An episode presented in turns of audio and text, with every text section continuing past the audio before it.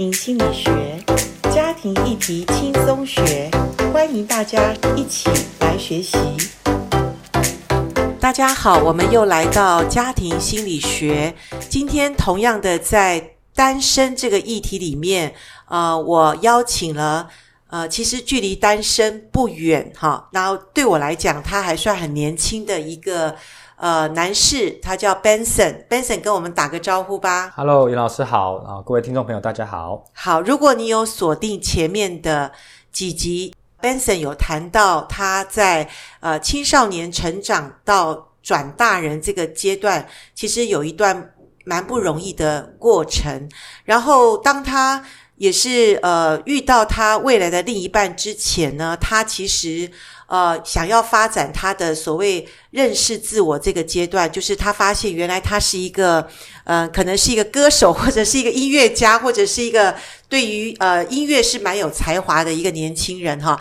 那他打扮的也是一个很潮的样子哦。那即使他现在是两个孩子的爸爸哈，那可是他回想单身的这个阶段，其实也是我们目前有很多单身人士，或者你有成年孩子的父母，其实我们都需要来去呃听看看这一集哈。呃，我想请 Benson 来谈一下，就是呃，当你在呃大学的时候，你说好不容易离开家了嘛，那真的可以那么的任意做自己的时候哈，除了寻找。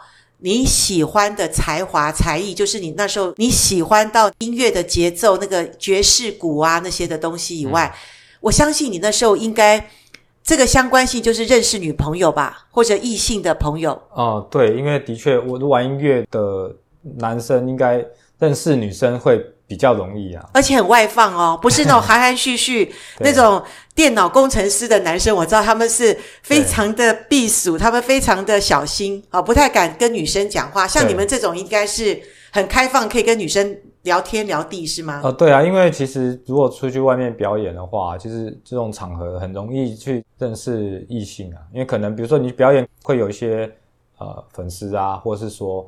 一些喜欢你、支持你的人，当然也会跟他们互动啊、嗯、聊天或什么的。所以，所以你的意思说，不一定你追人家，搞不好人家倒追，也不乏其人，是不是？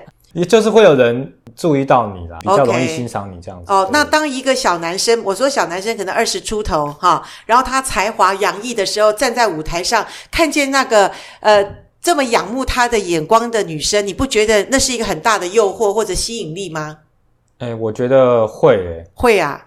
其实我相信各个领域都一样。当你可能有一个舞台，然后你站上去让人家看见你的时候，有的时候也很容易迷失在这样的掌声里面。对，但是我想当时你不会觉得是迷失啊，对，你当时会觉得哇，我真是到达我人生的最高峰，然后那个很被人家所仰慕，然后又很欣赏的眼光的时候，尤其对男人，这是最大的一个致命吸引力哈、哦。嗯、那呃，所以在那个阶段没有人教你，或者说你正好在那个，因为如果你锁定我们 Podcast 前面几集哈、哦，我们这个 Benson 是大学读了六年哈、哦，意思就是说他。其实还希望就是在舞台的这个发光发亮的时间能够延长久一点嘛，嗯、想象中是这样嘛。对对对。好，所以我们之前已经谈到你大概成长过程中的一个状况。那我们这一集来谈一下，就是说在这个单身，就是荷尔蒙最高涨，也可以这样讲，或者你最热情奔放的时候，嗯、女生又喜欢看见你的才华，那你那时候的爱情史应该也蛮丰富的吧？的确有交过一些女朋友了，但是因为年轻人在一起。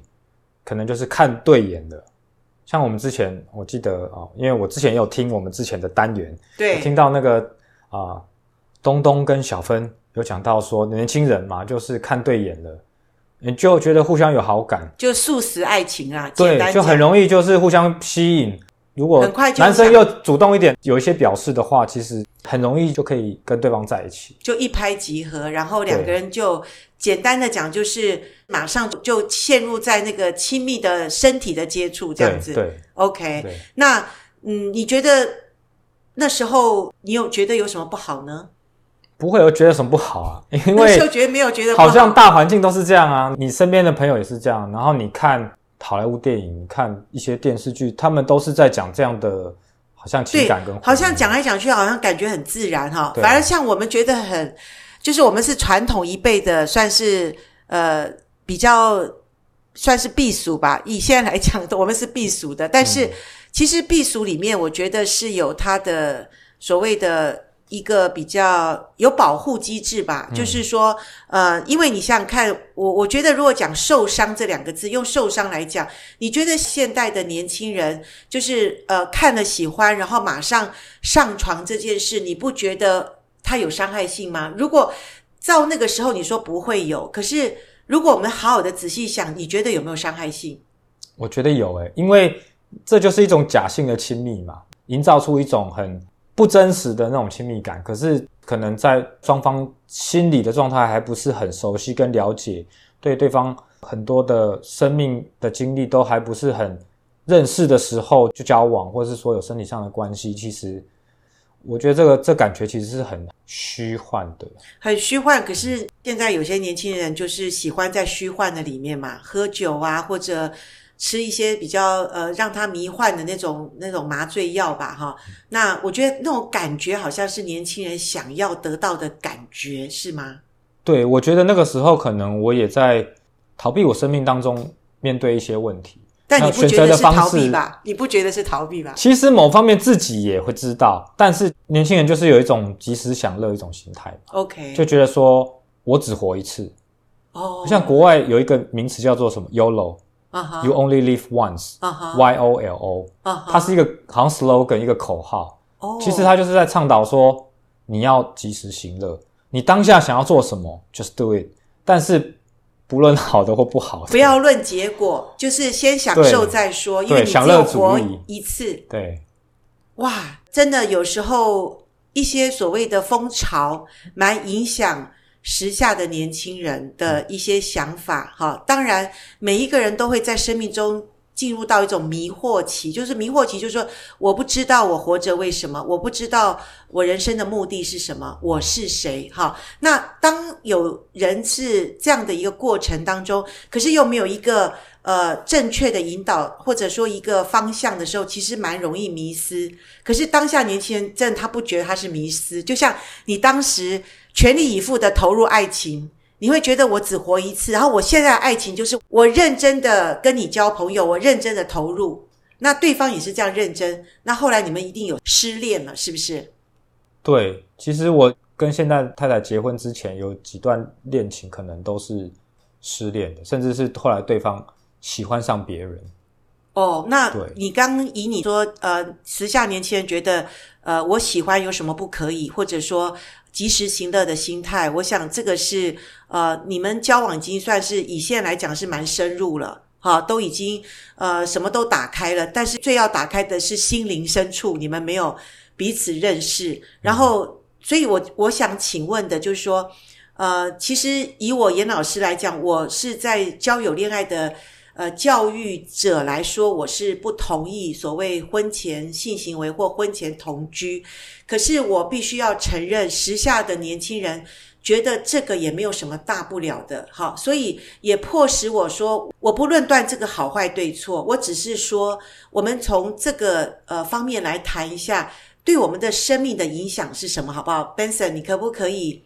谈一下，就是就你，因为你现在也是为人父亲了，你也比较成熟了。是是，可是倒推可能十多年前，你在那个当中，我相信你也是认真。可是当时没有人教你的时候，你你们怎么办？或你们遇到了什么问题？可不可以跟我们谈一下？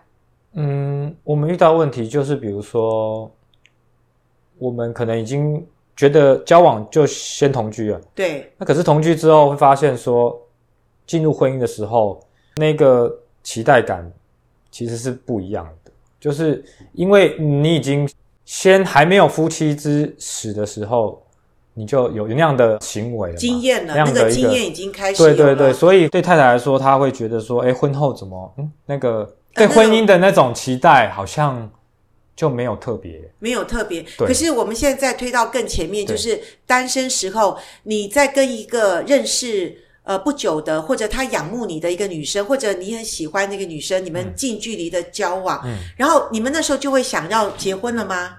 没有哎、欸，没有，没有，对不对？没有想到结婚这件事，没有想到结婚这些，可是就是说，反正先住在一起再说嘛，哈对。所以在没有婚约的这个条件下，然后两个人又有好像夫妻的这个生活关系嘛。那当时你觉得以年轻人的角度，到底他们怎么想法？他们这这是什么一个逻辑？我不太懂诶。嗯，就是觉得很正常啊，我们一起生活就很正常，就是一起生活概念。其实像其实可能时下大学生同居就互相 share 房租嘛，然后也可以彼此。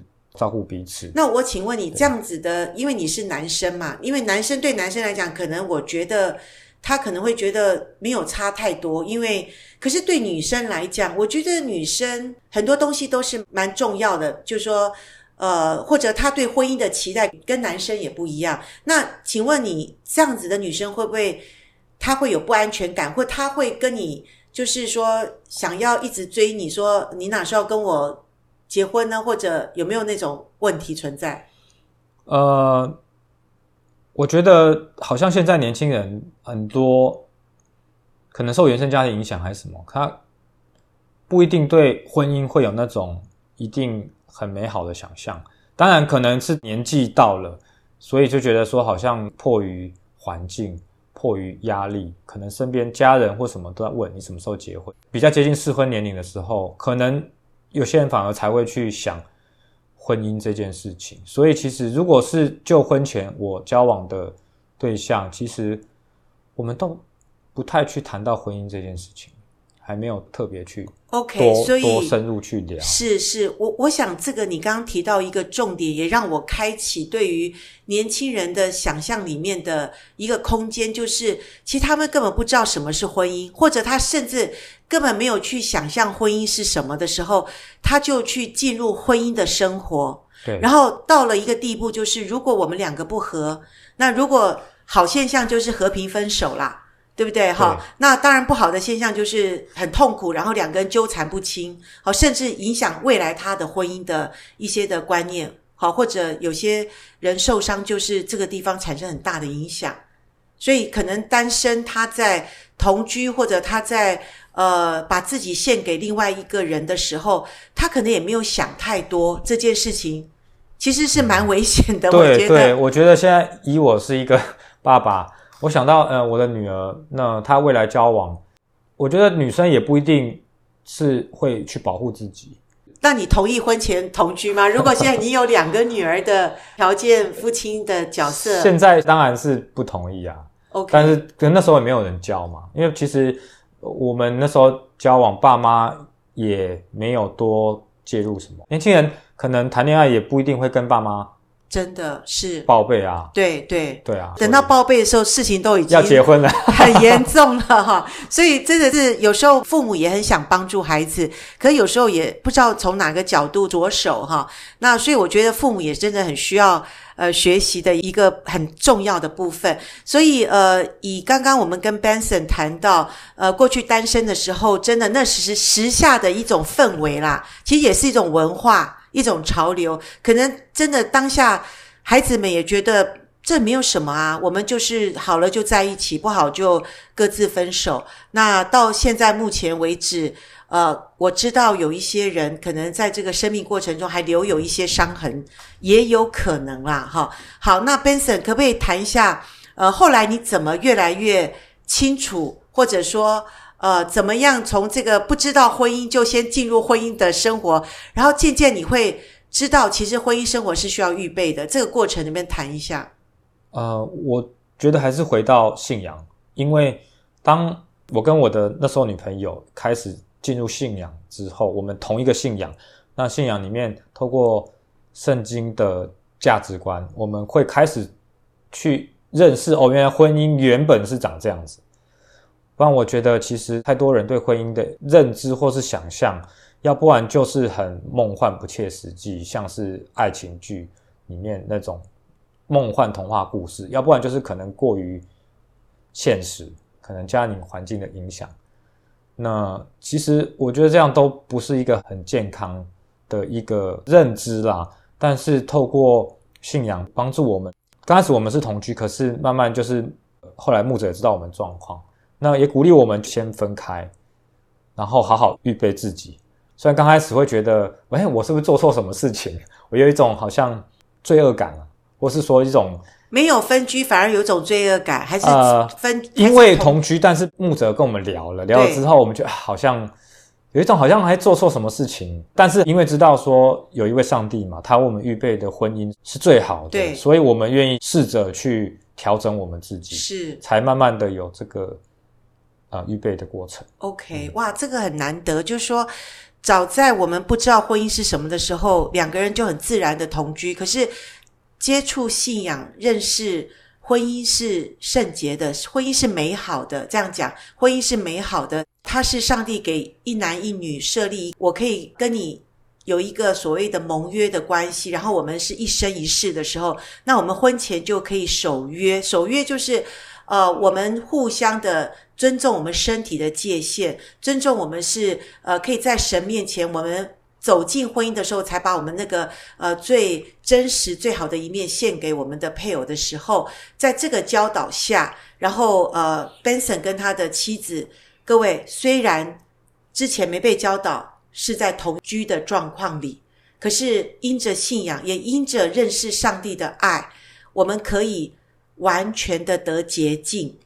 过去不管你做了什么错事，即使真的是你不知道，呃，原来越界限身体的这个界限，你可能有了婚前性行为，在基督里永远可以有一个新的开始。所以我觉得今天谢谢 Benson 可以跟我们呃现身说法，呃，很简单的把信仰，其实没有讲很多大道理，可是信仰就是告诉我们，因着有一位耶稣基督，他爱我们。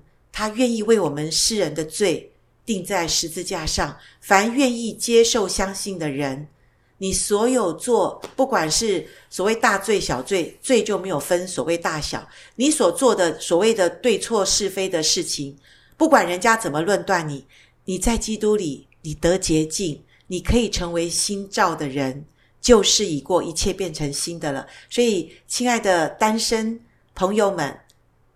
你会对你的婚姻现在还蛮迷惘，或者你期待有一个美好的婚姻吗？有一条道路，就是在神的里面，我们可以重新开始。我们可以呃，在神的里面，我们重新与我们的未来的另一半立下盟约。所以，我们台湾真爱家庭协会很愿意协助你，陪伴你走在一条幸福呃又美好的婚姻道路上。请你继续锁定我们 Podcast，我们聊单身这个议题是专门为着还没有结婚的单身人士，还有你有成年孩子的父母，我们可以在这些呃系列当中，我们可以学习很多有关于预备婚姻这件事情。拜拜，拜拜。